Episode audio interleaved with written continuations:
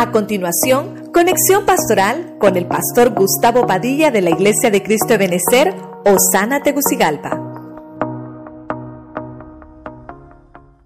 Quiero ministrar las habilitaciones de David, solo rapidito. Punto número uno. Como pastor, fue habilitado porque empezó a cuidar ovejas que no eran de él.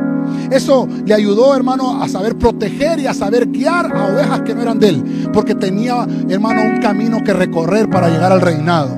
Número dos. Ay, hermano.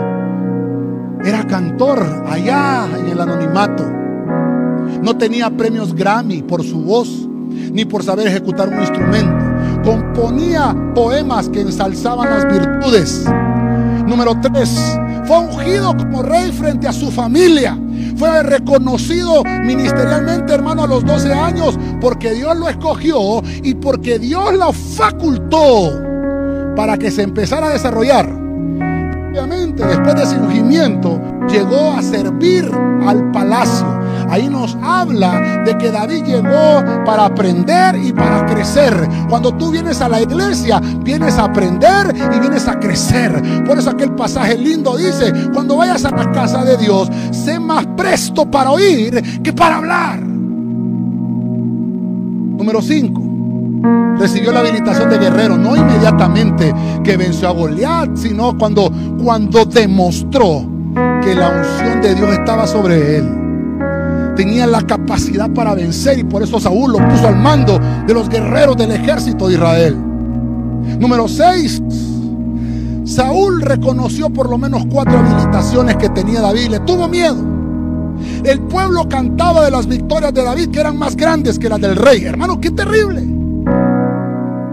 Hermano, sin nombramientos humanos, estoy hablando solamente de la habilitación. Aún Saúl viendo, hermano, lo que David podía hacer sin ser rey hacía más que el rey. Mire la habilitación, hermano, cuando se hace en orden. Hubo liderazgo, empezó a, influenciar y a motivar a los que estaban en la cueva de Adulán, aquellos que llegaban con temor, aquellos que llegaban con miedo, aquellos que llegaban siendo excluidos de la sociedad. Y por último, el séptimo paso que nos habla de plenitud, cuando David alcanzó la plenitud de su llamado, sabía que había sido ungido como rey hacía 18 años atrás. Esperó el tiempo de Dios.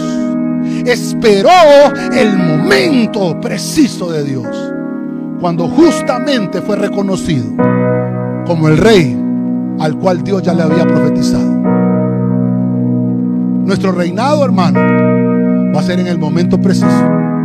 Dediquémonos, hermano, a crecer. Eh, dediquémonos a desarrollarnos en nuestro llamado. Las habilitaciones de David.